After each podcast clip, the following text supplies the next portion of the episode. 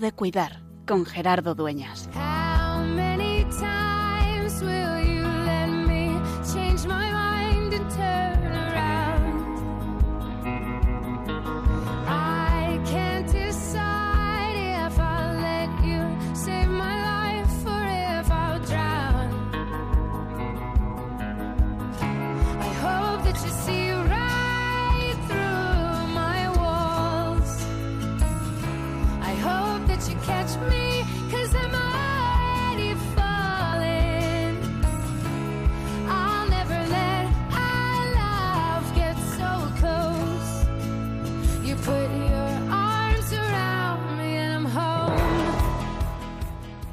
Mes de noviembre, primer programa de noviembre de Tiempo de Cuidar, porque la semana pasada estábamos celebrando a esta hora la solemnidad de todos los santos. Y el mes de noviembre siempre nos introducimos en el tema del recuerdo, la conmemoración de los fieles difuntos, pedir por los difuntos y volverlos a traer al corazón. El otro día me decía una persona que está participando en el grupo de mutua ayuda en duelo de la parroquia, el grupo Resurrección, me decía, es que es muy duro el mes de noviembre porque es otra vez volver a vivir la muerte. Hoy queremos acompañar, acompañar el proceso de morir porque todos vamos hacia allá. Pero la muerte no es el final y por eso, y como vamos a decir hoy varias veces, queremos encarar la muerte de forma serena y queremos ponerle esperanza. Es verdad, es duro no tener al ser querido al lado, no poder abrazar, no poder escuchar, no poder oler. Hay que empezar a vivir de otra manera, pero también seguir viviendo. Y por eso pedimos por nuestros difuntos y por eso le damos gracias a Dios por el regalo de haberlos tenido, el tiempo que nos han acompañado, y por eso nos ponemos en sus manos sabiendo que la muerte es la puerta del encuentro y que nosotros también, en esta vida, estamos llamados a descubrirnos amados en eternidad. Esa es nuestra esperanza, esa es nuestra fe. El reto es poder hacerlo vida y por lo tanto, profundamente implicados en este mundo, vivir también sabiendo que somos ciudadanos del cielo, ciudadanos puestos en los brazos de Dios, acogidos por su ternura, por su misericordia, y sabiéndonos amados infinitamente por Él, que es el Dios de la vida. Por eso también, en este mes de noviembre, en este mes de los difuntos, nos queremos recordar que es, que sigue siendo siempre, tiempo de cuidar.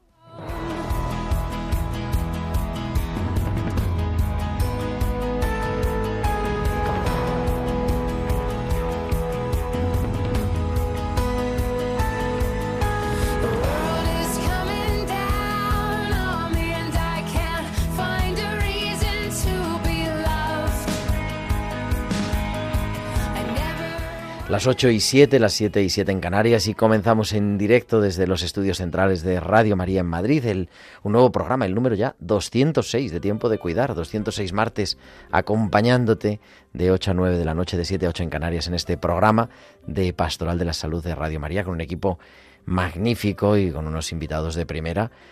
Tenemos al otro lado del cristal a Germán García, que se incorpora al equipo de Tiempo de Cuidar. Germán, muy buenas, muy buenas noches. Muy buenas tardes, noches, Gerardo. ¿Qué tal? Pues nada, todo bien y detrás haciendo que todo esto sea posible la producción Tibisay López y la producción musical Bárbara Omar y con unos invitados que no me resisto a presentar ya porque además nos acompañan aquí en el estudio y deberíamos de, en fin, ponernos de pie para saludarlos. Tengo aquí a mi izquierda a César Cid. César, muy buenas noches. Buenas noches. No te pongas de pie porque No, esto porque- pequeño. Exactamente. Y nosotros somos grandes. Gracias por invitarme. Y también a Ignacio Ortiz, eh, misionero de la Sagrada Familia. Ignacio Nacho, muy buenas noches. Muy buenas noches, ¿qué tal Gerardo? Muchas Nada. gracias por invitarme.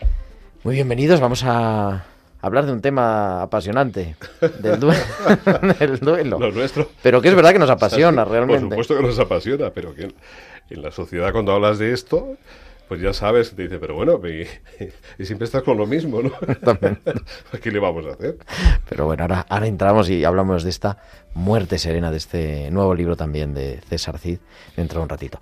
Y como siempre, vamos a hablar de eso, vamos a hablar del duelo y nuestras secciones Hospitales con Alma, las pinceladas bíblicas, la sección de arte también en este segundo domingo, de, en este segundo martes de mes. Y como siempre, esperamos vuestros comentarios en nuestro correo electrónico, tiempo de cuidar arroba radiomaria.es y nos podéis seguir también en las redes, en Facebook, Radio María España, en Twitter, arroba Radio María Spain. Y también os podéis enviar vuestros mensajes de WhatsApp y vuestros eh, mensajes de audio, vuestras notas de voz a nuestro WhatsApp del estudio, al 668-594-383.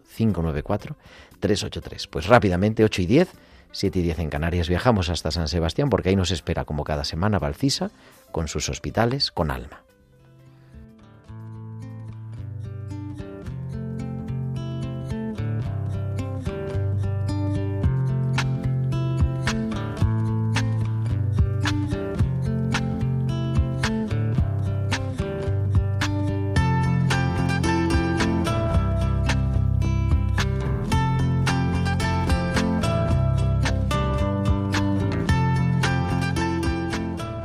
Tenemos eso como cada semana Valcisa en la línea. Muy buenas noches.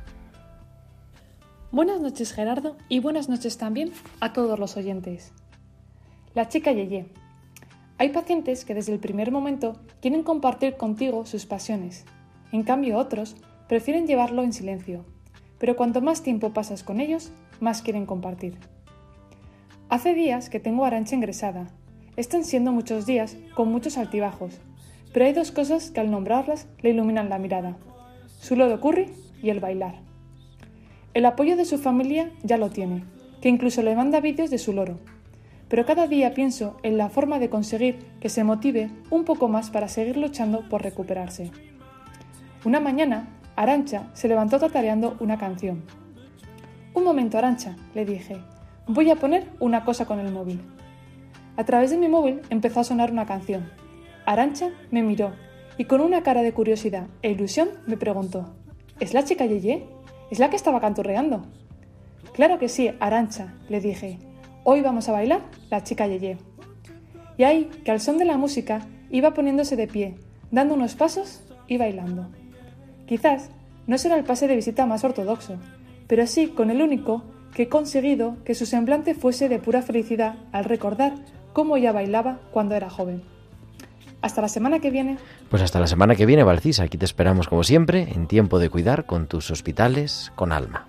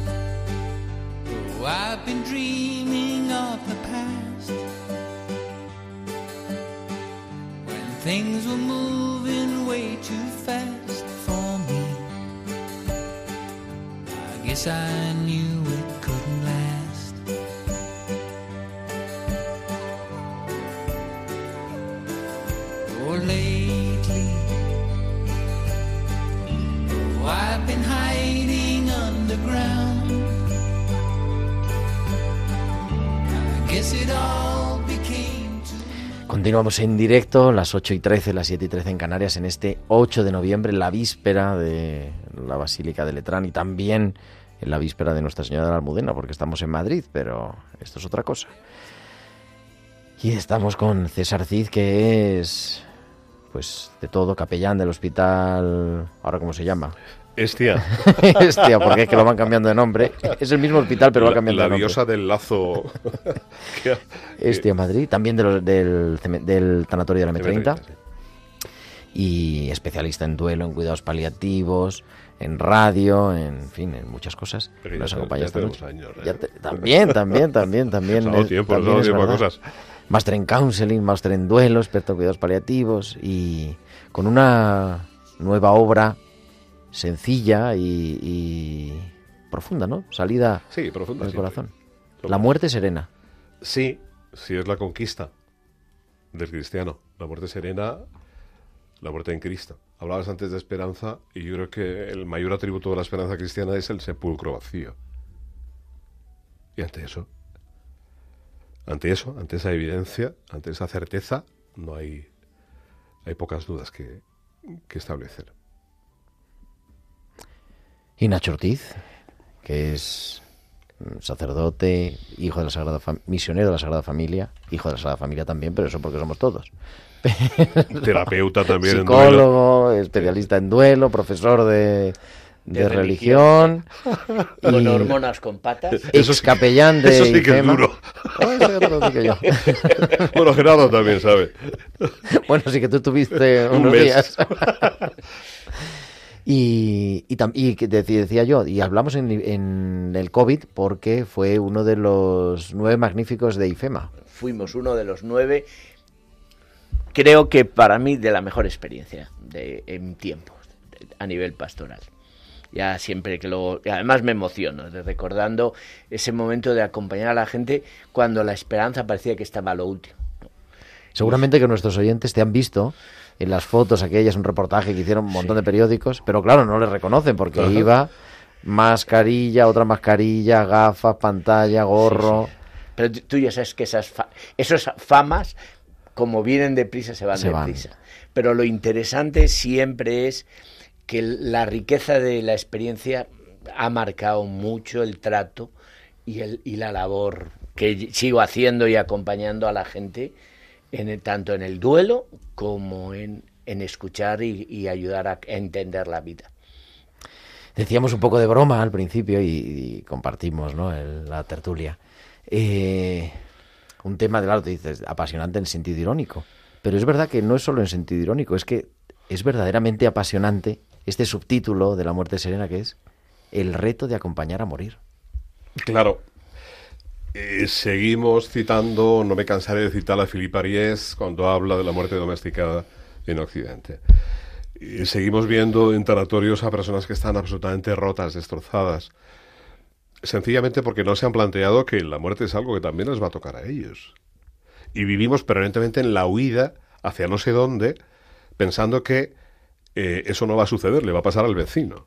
Y yo digo en ocasiones, últimamente lo digo mucho, ¿han traído ustedes la libreta de las prioridades? ¿La llevan encima?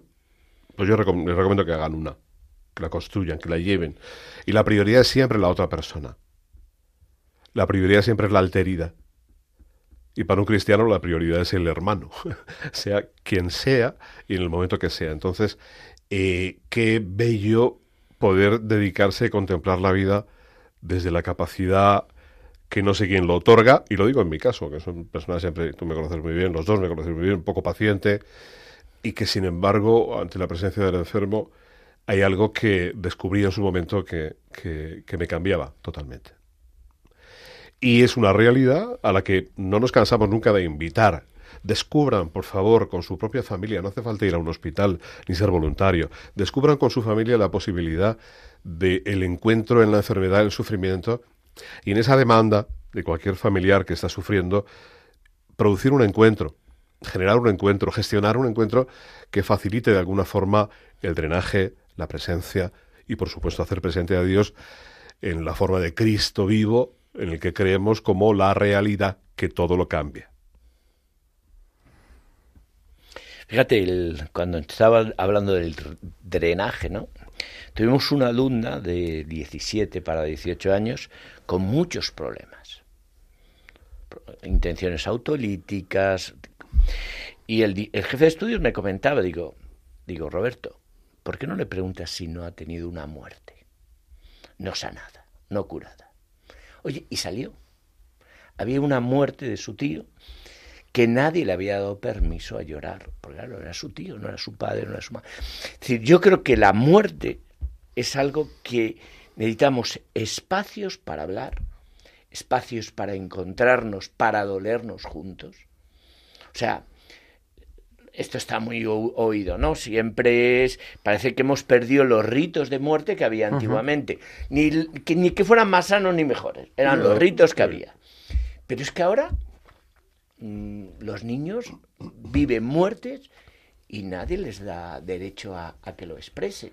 Su mascota, lo otro. Y, y claro, como no saben cómo vivirlo, está generando una sensación de un miedo a la muerte que de alguna manera eso nos está conllevando a una sensación de soledad, de fracaso y de dolor que no puedo mostrar, porque claro, pobrecillo, no, mire, hay que doler. Y a veces a los niños hay que recuperar las pérdidas que han vivido porque necesitan darle forma. Yo tengo un amigo que es- perdió un sobrino con cinco años, una muerte, un cáncer, es duro, ¿no? Y su hija, que era de la misma edad, a los 18 años me dice, Nacho, tenemos que hablar. Fíjate que yo acompañé a los padres y esto. Pero claro, yo, yo a veces no te das cuenta que los que quedan perdidos son los niños. Y ahí no se está ayudando, por ejemplo, acompañar, a expresar.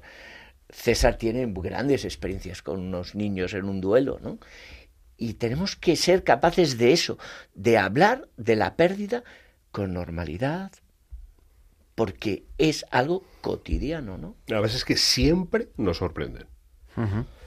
Y la reticencia que tú tienes, que se ha popularizado, decir, a ver el niño que hace. A mí pas- me ha pasado esta mañana con una niña con la que he estado rezando, que después he coincidido con ella en la cafetería y yo mientras una pulga de tortillas estaba tomando unos churros. Y me ha dicho, gracias. Digo, que te aproveche. Y dice, no, no, gracias por lo de antes. Yo he subido a un niño a una, a una butaca porque, porque quería rezar, no sabía qué, qué hacer. Y en, en un momento en el que le vi un poco turbado, se apartó y me dijo, es que me dan miedo los zombies. Digo, pero bueno, ¿esto qué tiene que ver? Dice, pues será por como el otro abuelo que murió, que me explicaron que era un ángel porque ya vivía y ya no tenía... Pues claro, efectivamente, con el abuelo pasa lo mismo. Y me repitió, es que a mí los zombies me dan miedo. Estando en el túmulo con el abuelo delante. Es decir, cuando, cuando hablamos con él y le explicamos, se dijo, ah, bueno, entonces no hay ningún problema. Y, y- y estuvo rezando conmigo. Ese niño jamás va a olvidar aquella experiencia. Y, y- y solemos felicitar a los padres que acuden con niños al tanatorio, porque ellos necesitan, como cualquiera, procesar, saber y romperse como nos rompemos nosotros por la pérdida.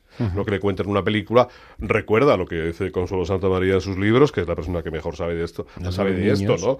No podemos decir, y estamos en una radio religiosa, no podemos decir solamente el abuelo está en el cielo. Solamente, sin explicarlo sin naturalizar la expresión y sin normalizar lo que estamos. ¿Por qué? Porque en uno de los dibujos de Consuelo, uno de sus libros, hay un niño que dibuja con tristeza porque el día que ha amanecido está nublado y como está nublado, pues no ve a su abuelo. Otros tantos, pues nos encontramos tantas veces que, que- que los propios padres te preguntan, ¿qué podemos hacer? Bueno, pues mire usted, yo haría esto. eh. Nacho se refiere más bien a algunos, algunas circunstancias que nos hemos encontrado atropelladamente, que ha habido que, que, que- que recurrir un poco a la imaginación y, por supuesto, al Espíritu Santo lo primero, ¿no? Porque estás pensando, tierra, trágame esto, no sé cómo va a salir, y fue con una niña de dos años que tenía mm, un hermano de cinco y que su madre estaba embarazada de ocho meses.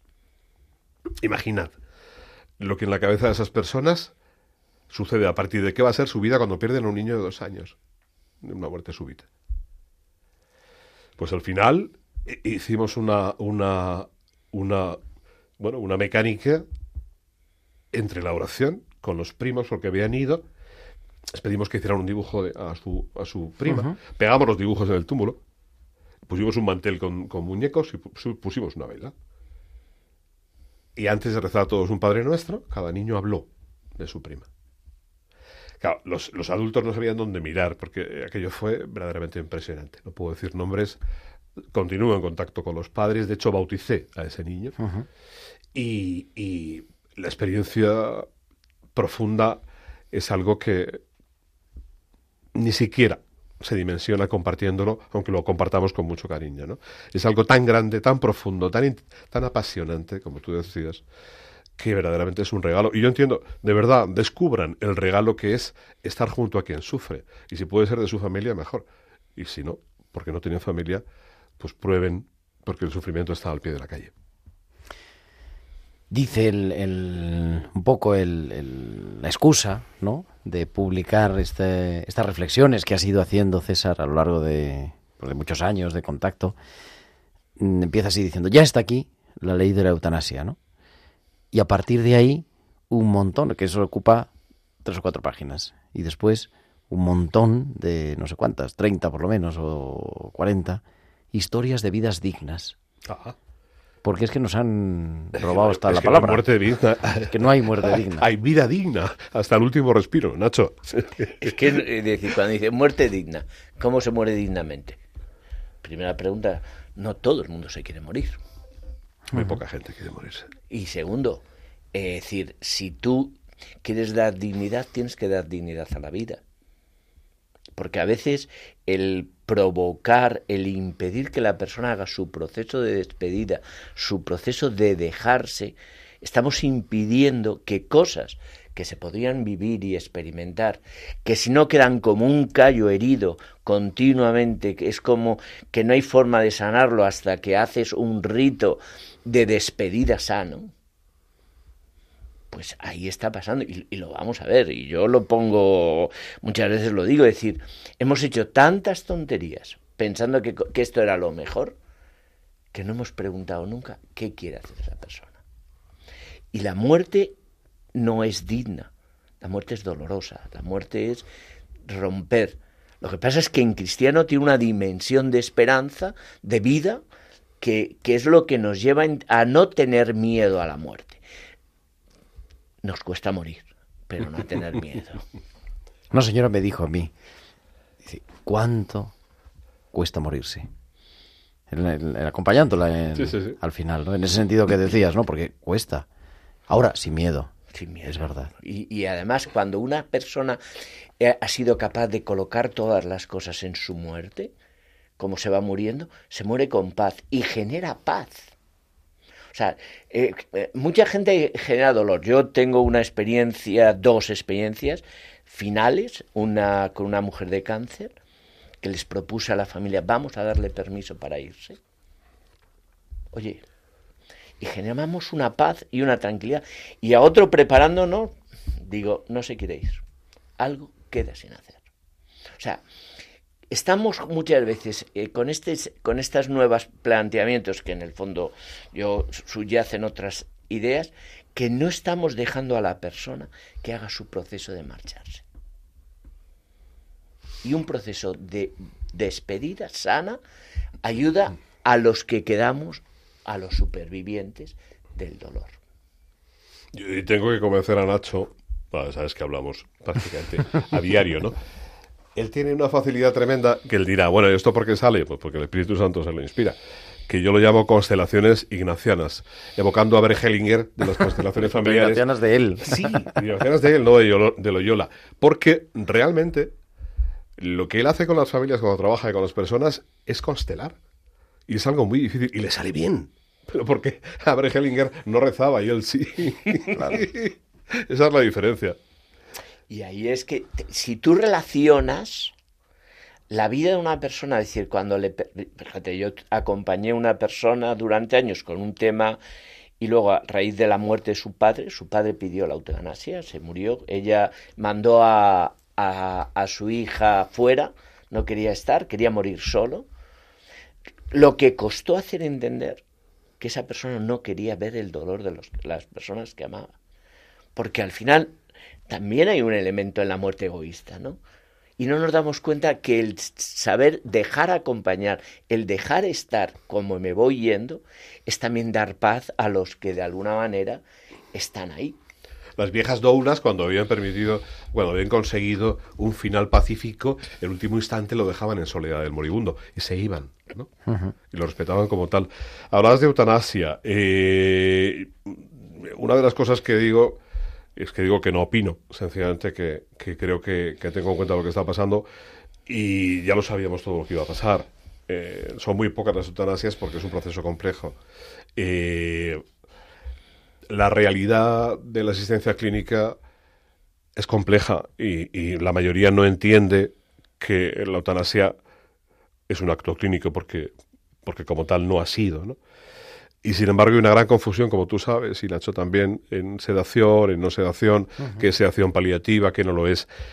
Bueno, una de las cosas que yo digo en el libro es que sabemos, evidentemente, por otros países, que contemplar la eutanasia supone revertir el valor del ser humano, como ser humano, a partir de una edad, desde un- una visión economicista y, y- y utilitarista. ¿Por qué digo esto?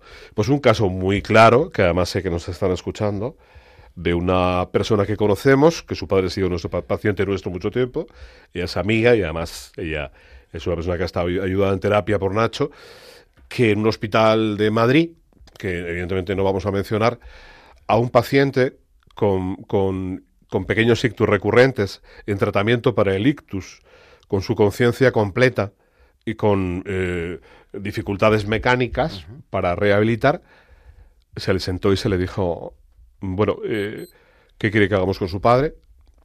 Se les ofreció directamente abandonar terapéuticamente al enfermo. Y no estamos hablando de una cronicidad avanzada y no estamos hablando de paliativos. Evidentemente son paliativos, no pasa, un paliativista nunca lo permitiría, está claro, ¿no? Pero esto está pasando porque, igual que hace unos años, hay personas que entienden que es mucho más fácil, en vez de estructurar algo que ya es legal, que curioso, ¿no? Eh, decir, bueno, pero si esto es todo mucho más fácil. Si además es que todo depende de una dosis, ¿no? Entonces, ¿para qué te vas a complicar la vida? Le dejamos de poner tratamiento, le quitamos la, hidratación y se va a morir. Evidentemente, esta persona entró en cólera y en este momento están valorando la denuncia penal al centro. Esto ha pasado esta semana. Vida digna, en realidad. Eso es. Y luchar por la vida. Yo creo que ese es nuestro... Y eso es también nuestra tarea, también como iglesia, ¿no? Poner esperanza y saber, y es verdad, y a saber enfrentar que hay situaciones muy duras, desde luego, pero que siempre hay. Tú ten en cuenta que, que muchas veces la idea que tenemos de acompañar, de estar, parece como si es solo lo, lo- lo psicológico. No, no, mire, oiga, estar es oír, escuchar, que sienta que estás ahí.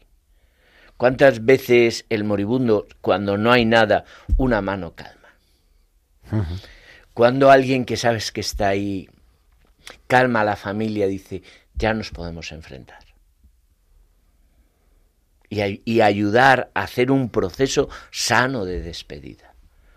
Nosotros tuvimos una celebración de un paciente que murió por COVID en la parroquia con los niños. Y dije, vamos a hacer una cosa sencillita que es, fijaros, el símbolo de la resurrección, el cirio, le vamos a llenar de las cosas que os ha regalado el abuelo. Y, y vuestro tío abuelo. Y estas personas lo hicieron, los niños lo hicieron con una normalidad y decían lo que les había enseñado el abuelo. Y a cada gesto era una acción de gracias al Señor por la vida de él. Claro, cuando no damos dignidad a la vida, ¿cómo vamos a dar cómo vamos a hablar de muerte digna? Así es. Pues que es un ratito más con Sí, nosotros. claro, claro. Sí, sí. Vamos a escuchar porque es segundo martes de mes y tenemos siempre una sección de arte que también nos hace elevar el espíritu, nos Ah, sí, trae claro, exactamente Sofía Gómez Robisco, su sección C de arte aquí en tiempo de cuidar.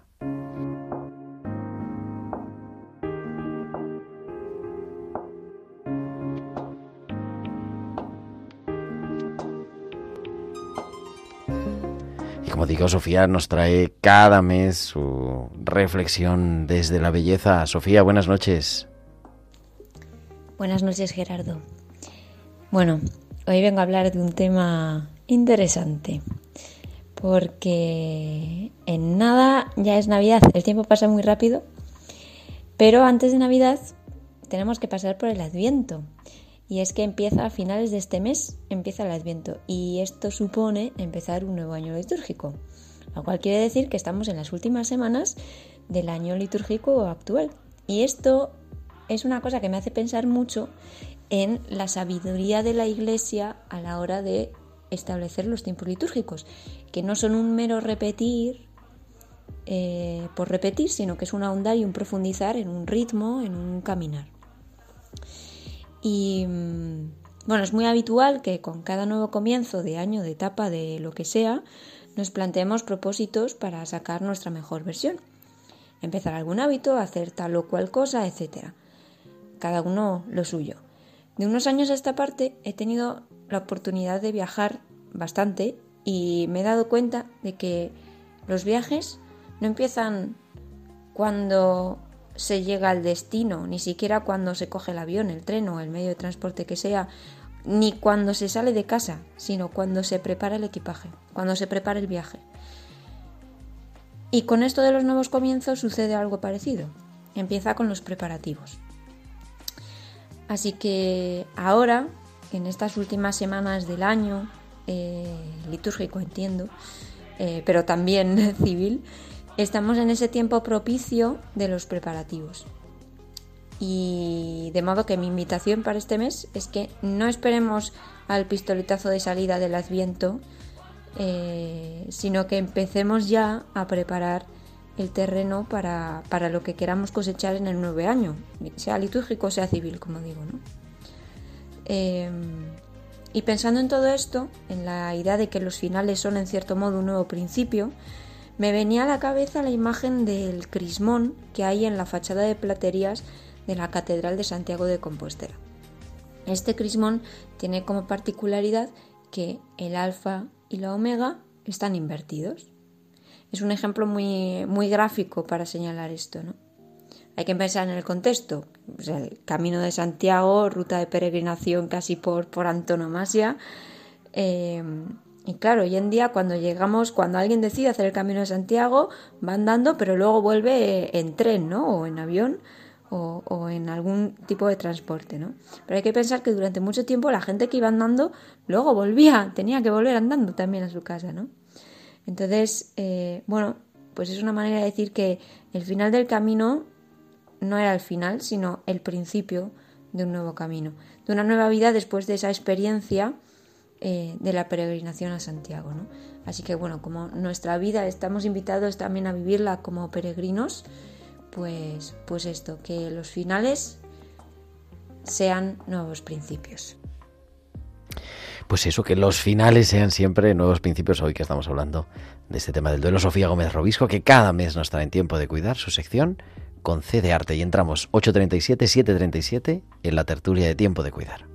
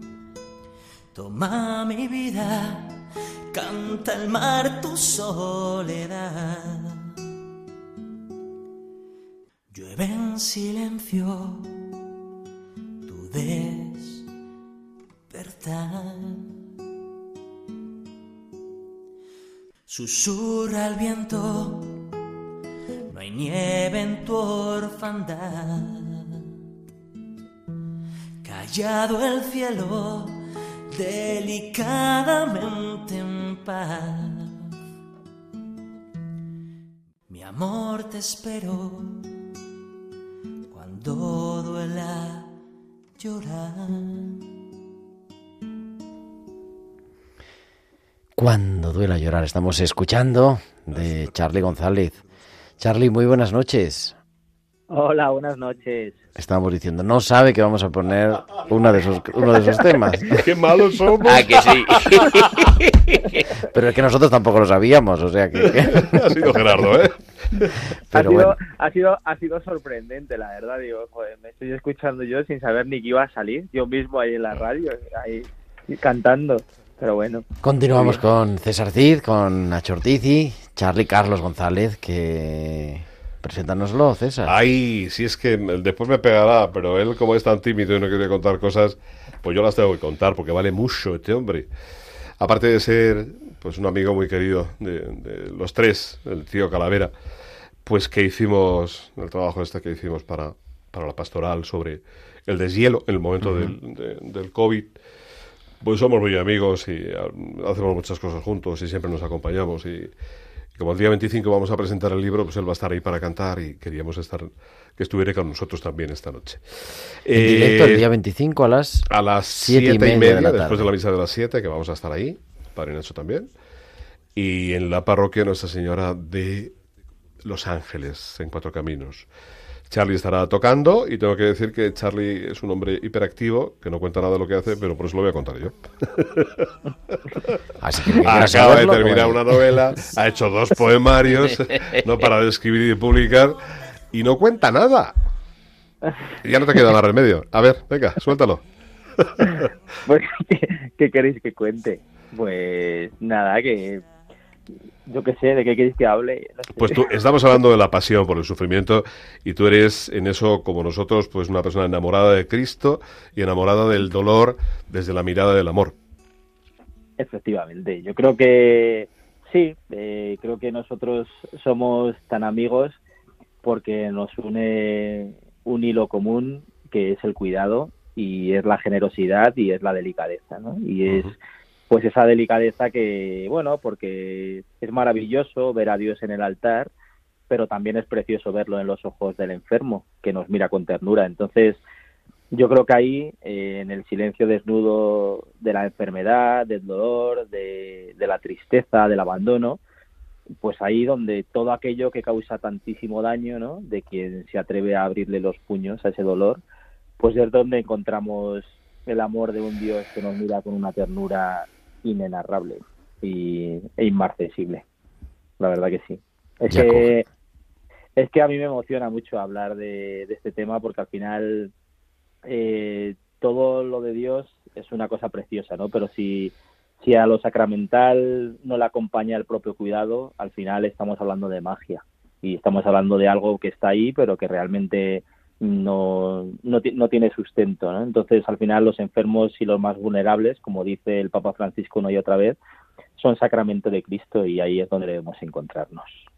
Y acogernos, decían, decía algún autor, con las dos patenas acoger la escucha, el dolor del enfermo, que son nuestras, nuestros oídos, nuestras manos, y, y descubrir Exacto. esa presencia de Cristo. Fui a, no sé si habéis estado, en, a nuestros oyentes también, en la Catedral Ortodoxa Griega de Madrid, que está en la calle Nicaragua, que está llena, una, una iglesia muy pequeña, y está representada la escena del buen samaritano, y es bonito porque tanto el buen samaritano que cuida como el herido tienen el rostro de Cristo. Son parecen gemelos, ¿no? Y nos Claro. explicaba el metropolita diciendo, es que Dios está en el que sufre y Dios está también en el que cuida. Y lo vemos en nuestro tra- trabajo diario, Ay, lo bueno vemos es así, eso, ¿eh? ¿no? Qué bueno es eso. Sí, sí, sí, no, no, y es que es así, es que al final Jesús se hace carne del enfermo, ¿no? Está a adoptar su propio rostro, sus propias manos, su propio dolor y bueno, es que y es verdad que a veces parece que Dios se esconde, ¿no? El, pero claro, el- es que el crucificado tampoco entendió el aparente desamparo de su Dios. Eso es. Entonces ahí se entienden tantas cosas, ¿no? Y la riqueza de la sacramentalidad que está ahí también. Es que ten en cuenta que el presentar como al lado de en el altar, yo siempre lo comento en los funerales, a la, vez que presentamos el cuerpo del Señor, presentamos el cuerpo del que se ha ido. ¿Para qué? Para que lo acoja, para que le, le rehaga de nuevo, ¿no? Que es una de las cosas que estamos perdiendo, lo decía en un artículo el profesor Bustos, ¿no? Estamos perdiendo la dimensión de la trascendencia, la dimensión de mirar más allá. Parece que solo vivir, no, no, vivir, pero porque hay mirada más allá, ¿no? Y hay un lenguaje que deberíamos volver a recuperar, que es que nosotros no miramos el aquí solo, miramos el aquí con perspectiva de futuro, con perspectiva de esperanza, ¿no? O sea, lo del domingo, ¿no? Exacto, el, Sí, el eso Evangelio del domingo. Eso es. Que oiga, ¿quién se va a casar? Yo, si soy el tercer hermano, no me caso con esa mujer, ¿eh? Yo no me caso, ¿eh? Lo tengo muy claro, ¿eh? Yo no me voy a casar. ¿Por qué? No lo sé. ¿Qué dice Jesús? Es- ¿No veis que esto es una tontería? Porque la experiencia es dejarte amar, eh, es lo máximo, no es el juicio, es el amor.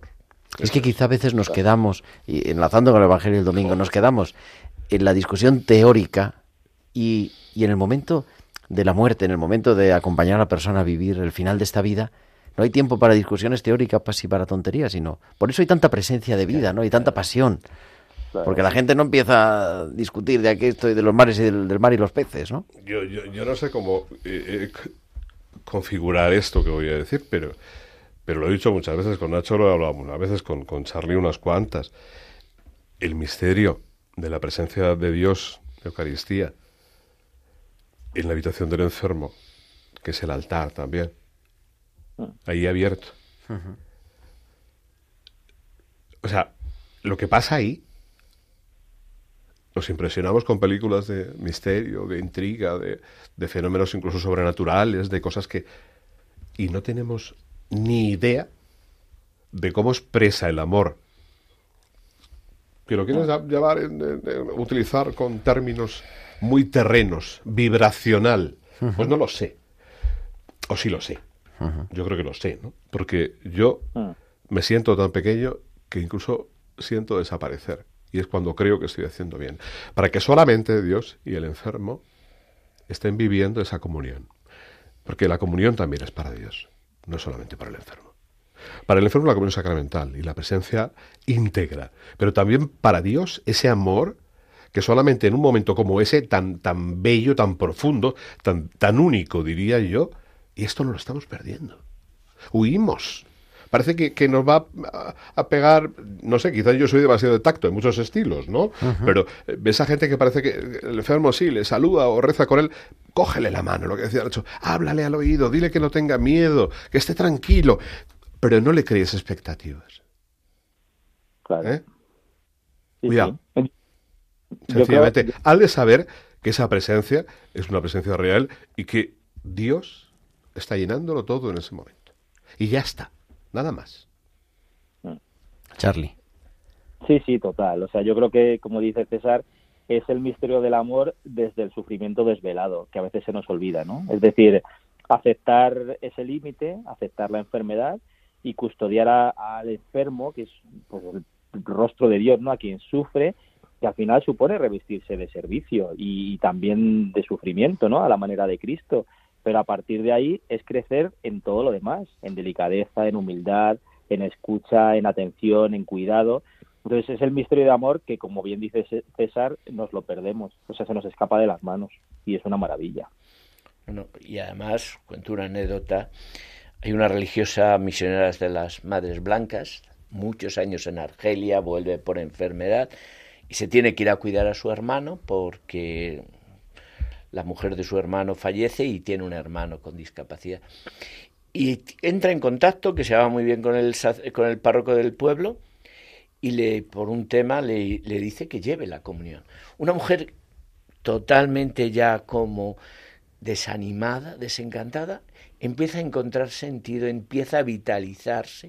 O sea, a veces es que hemos perdido esa dimensión, es decir, el que acompaña se vitaliza. O sea, es como Sí, claro, claro. es la experiencia de es que yo te voy a llevar lo que a mí me ha dado sentido para vivir más de 40 años entregado en Argelia, ¿no? Una vida silenciosa y callada. Y en cambio aquí te llevo al Señor y me está vivificando más a mí que a ti. Y me está ayudando a descubrir que con ochenta y tantos años todavía tengo tarea pastoral. Todavía puedo evangelizar. A veces es que perdemos, no es que te llevo al Señor, no, no.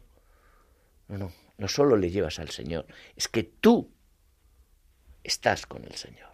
Eso es. Claro. Queridos, un placer, nos quedamos sin tiempo, me dice Germán, dice... No acabamos, ¿Ves pero- cómo seguiríamos hasta las dos? Pero, Pero seguiríamos, pero bueno, ahora bueno, vamos a despedir a, a- a A Charlie. Charlie, Ahora nos despedimos nosotros cuando despidamos el programa con un texto.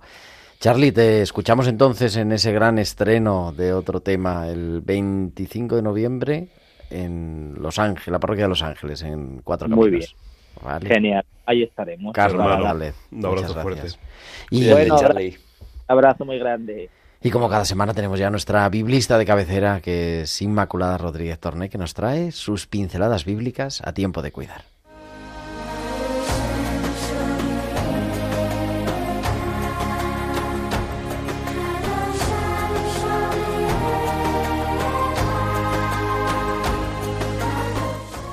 Inma, muy buenas noches. Buenas noches, querido Gerardo y queridos oyentes de Radio María. Veréis, la semana pasada, en un famoso programa de televisión, le preguntaron a la invitada qué pediría si pudiera tener un superpoder. Y ella lo tenía claro, dijo, poder curar. Y añadió, pero curar con las manos, ¿eh? Solo tocando. Bueno, a mí me dejó impresionada y, y claro, enseguida me acordé de Jesús. Ya sabéis que en las pinceladas bíblicas de nuestro programa Tiempo de Cuidar estamos recorriendo las curaciones del Señor. Las estamos repasando despacito para meditarlas y para saborearlas bien. En todos los pasajes hay un gesto que se repite y que nunca falta, y son las manos de Jesús tocando al enfermo. Porque Jesús curaba siempre tocando, imponiendo las manos y acariciando. Querido oyente, te invito a estar atento a este detalle. Cuando escuches, cuando leas uno de estos milagros, fíjate en las manos de Jesús. En la cultura semita a la que Jesús pertenecía, las manos eran símbolo y expresión del poder y sobre todo de la acción, de la habilidad y también de la posesión. De una manera parecida también en el castellano actual decimos tengo la mano, esta es mi mano, se me ha ido de las manos. También ponerse en las manos de alguien y tener buena mano son expresiones muy simbólicas que van en la misma línea. La mano en la Biblia es signo además de la relación. Y en castellano tenemos echar una mano, tener mano izquierda. Y en la línea de los milagros de curaciones decimos también ser mano de santo. Bien, hay algo muy profundo y nuclear en todo esto. Tocar al otro es comunicarle algo de uno mismo. Es entrar en comunión con él y dejar que me afecte lo suyo.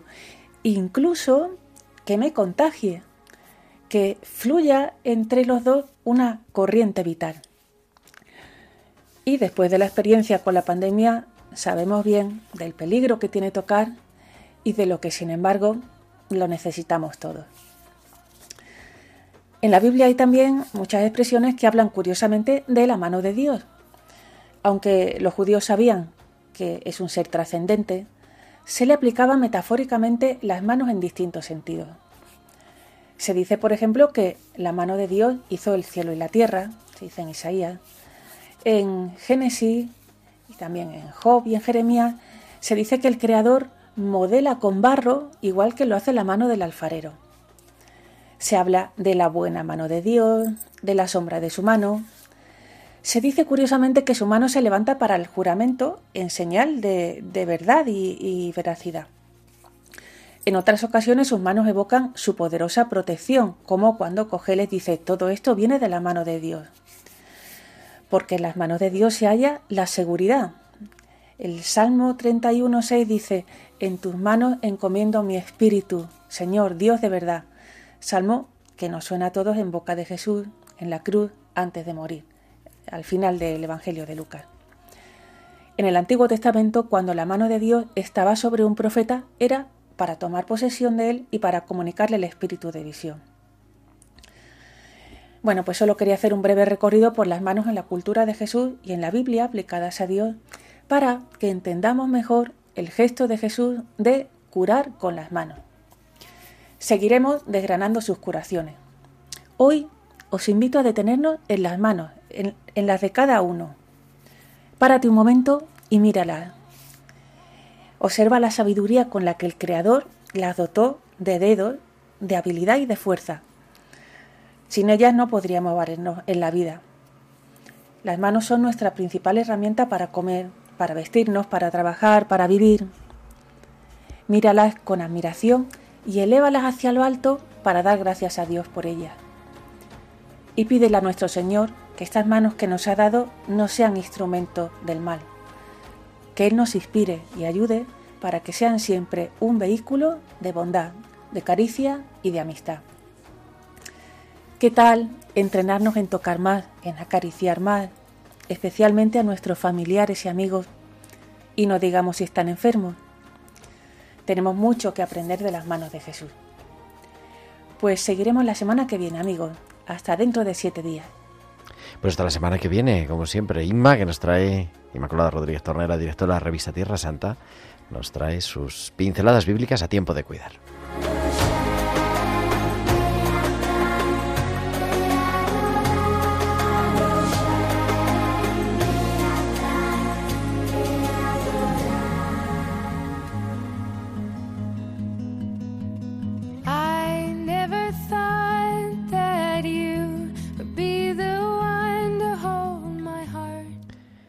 Si al menos pudiese aliviar tu dolor esta tarde, guardar tus suspiros anhelantes y borrar el miedo a morir que te acompaña, si pudiese abrazar la luz para ti, alcanzarte una brizna de esperanza, mostrarte con ternura todo lo que fuiste, con qué manos recibirás el abrazo de tu madre si te rindes.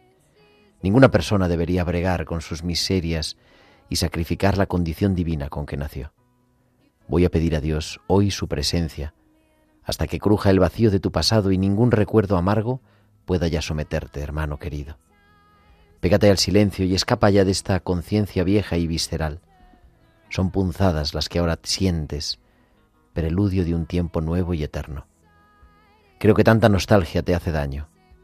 Olvida ya los nombres y sus voces que pronto vestirás de amor. Hablarás nuevas lenguas y llenarás de abrazos cada espacio que te acoja. Eres ya otra persona quien me sonríe desde dentro. Descansa de quien eres y vive en Dios. Te quiero. Guadalupe, César Cid, muchísimas gracias. Un placer, Gerardo, siempre a ti por invitarme. Y Nacho Ortiz también, muchísimas Gracias, gracias. Nos escuchamos pronto. Sí, cuando A ver si es verdad. A ver si sí. También gracias a Germán García en el control de sonido. Nosotros volvemos el próximo martes 15 de noviembre. Estaremos aquí a las 8 de la tarde, a las 7 en Canarias. Ahora, a las 9, a las 8 en Canarias, te dejo con Dios entre líneas de Paloma Fanconi.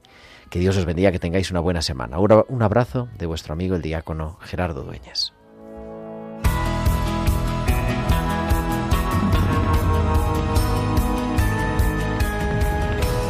Tiempo de cuidar con Gerardo Dueñas.